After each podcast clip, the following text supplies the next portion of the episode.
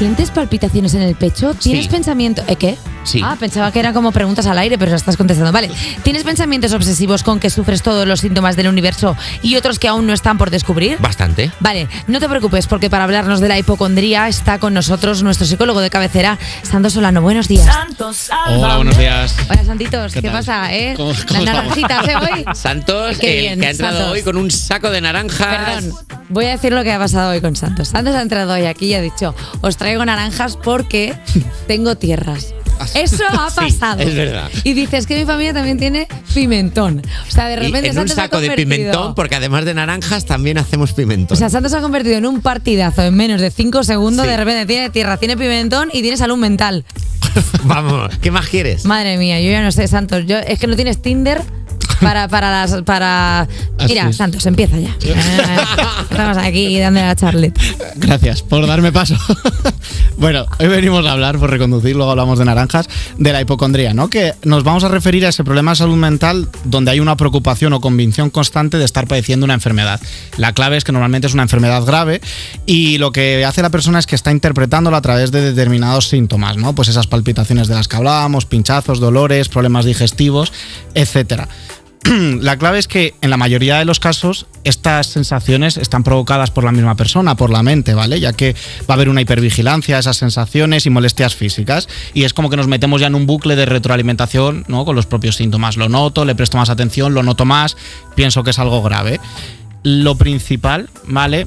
Es que el hecho de que sea un problema de salud mental no hagamos que entonces digamos a la persona que se está inventando o que son falsas las sensaciones, ¿vale? Porque Vale. físicamente sí se sienten, ¿vale? Es decir, eh, una cosa es que venga por la hipervigilancia y otra cosa es que sea imaginario. No, no es imaginario, ¿vale? O sea, es que lo crea tu mente, pero lo siente tu cuerpo. Es un problema, vamos a decir, más psicosomático. eh, Y que, a lo, través y que a de- lo mejor sí que tienes un poco, pero lo exageras sin querer. O sea, por ejemplo, cuando tengo un grano, yo empiezo, tengo un grano, tengo un grano, tengo un grano. Y, y yo lo veo como crece y me acaba hablando y me dice, hola, soy tu grano. O sea, como el embarazo de las perras. Eh, bueno, vamos a seguir. No, no es así. Yo- No, sí, a ver, lo que tiene es una clave, ¿no? Es un trastorno de ansiedad donde a la tra- focalizando podemos aumentar esas sensaciones o incluso en algunos casos eh, podemos llegar no solo a tener problemas abdominales o, por ejemplo, una hiperventilación, sino que Ajá. también en condiciones muy elevadas de estrés también se ha registrado fiebre. Por ejemplo. Ah, vale, entiendo. O sea, que pasa de verdad. Pasa de verdad. Real. Eso es, que no es cuestión de que se lo estén inventando o que sean imaginados. Pero los hipocondríacos, o sea, por ejemplo, si yo noto que tengo una enfermedad así como muy chunga, estaría todo el día en el médico. ¿Los hipocondríacos también son así? Pues podemos tener los dos extremos. Gente ¿Eh? que por miedo a voy a ir al médico, me van a confirmar que tengo una enfermedad mortal, no voy nunca. Anda. ¿Vale?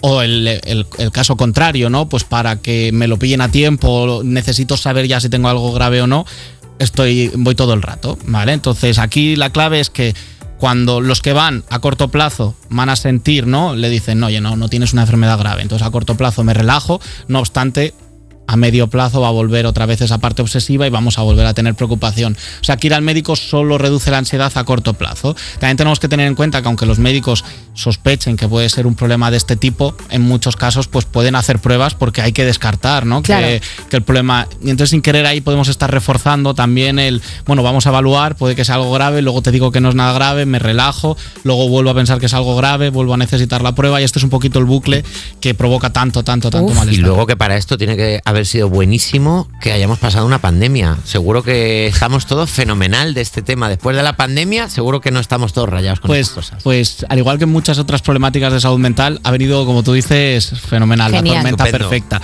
Pero es que además, en concreto en esta, tenemos que juntar dos factores. Una, que nos tiramos muchos meses con una mm, mega información sobre información, sobre problemas de salud, cómo funcionan. Eh, todos nos convertimos un poco en expertos, ¿vale? Y En, que al final en tener virus. mucha información es contraproducente porque conoces demasiadas cosas. Bueno, o que, o que también, claro, si tenemos esta parte de ansiedad, la va, la va a focalizar mucho más en esa información, vamos a acabar teniendo conductas pues, para intentar evitar y que también eh, los propios síntomas de la COVID, por ejemplo, se parecen mucho a tener ansiedad, ¿no? Si tengo esta sensación de falta de oxígeno, claro, pues es más fácil confundir el, oye, hasta qué punto tengo una insuficiencia respiratoria, hasta qué punto tengo, tengo ansiedad.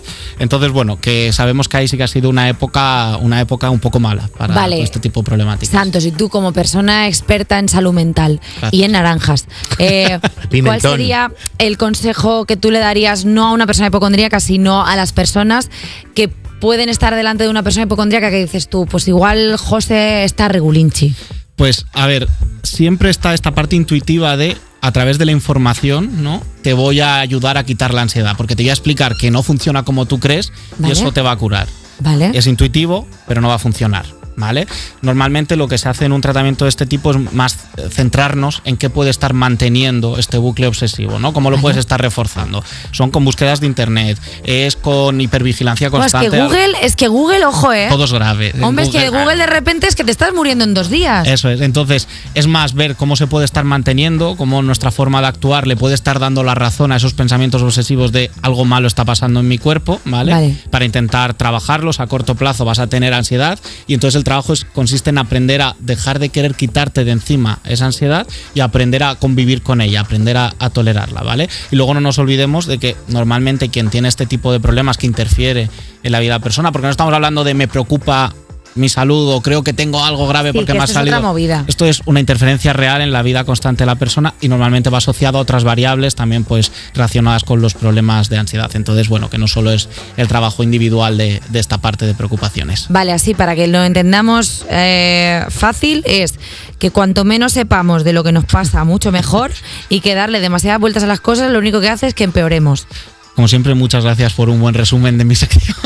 No, pero sí que es Ah, verdad que al sí. final que cuando das muchas vueltas a las cosas, No, al pero por final ejemplo, algo que sí que se pide es no estar hablando constantemente del tema, ¿no? Pero no es decirle otra vez con tu tema, no seas O sea, pesado, por ejemplo, no. yo que ha entrado Luis Tosar al plato y le he dicho, hoy me hago una colonoscopia, pues tú crees que igual es de ser hipocondríaca. Hombre, ha a sido excesivo a lo mejor contarle Igual. a Luis Tosar, al Que darle detalles claro. sobre la colonoscopia que se va a hacer. No, entiendo que es algo excepcional en tu vida y como acontecimiento excepcional que vas Llevo Bueno, te, sorprende- Bueno, te sorprendería tres. la cantidad de veces que hemos tratado este tema en este programa. A lo mejor tenemos que dar una vuelta ahora, ahora hecho, cuando pongas la canción. Cuerpos especiales la haces de colonoscopia. Colonoscopias especiales se iba a llamar este programa. Lo que pasa es que al Eh. final, bueno, nos pidieron que lo cambiáramos. Santos Solano, muchísimas gracias siempre por traernos un poquito de sabiduría y por traernos un poco de paz. Eres un poco como el jardín zen ese que rayas, pero, pero en médico.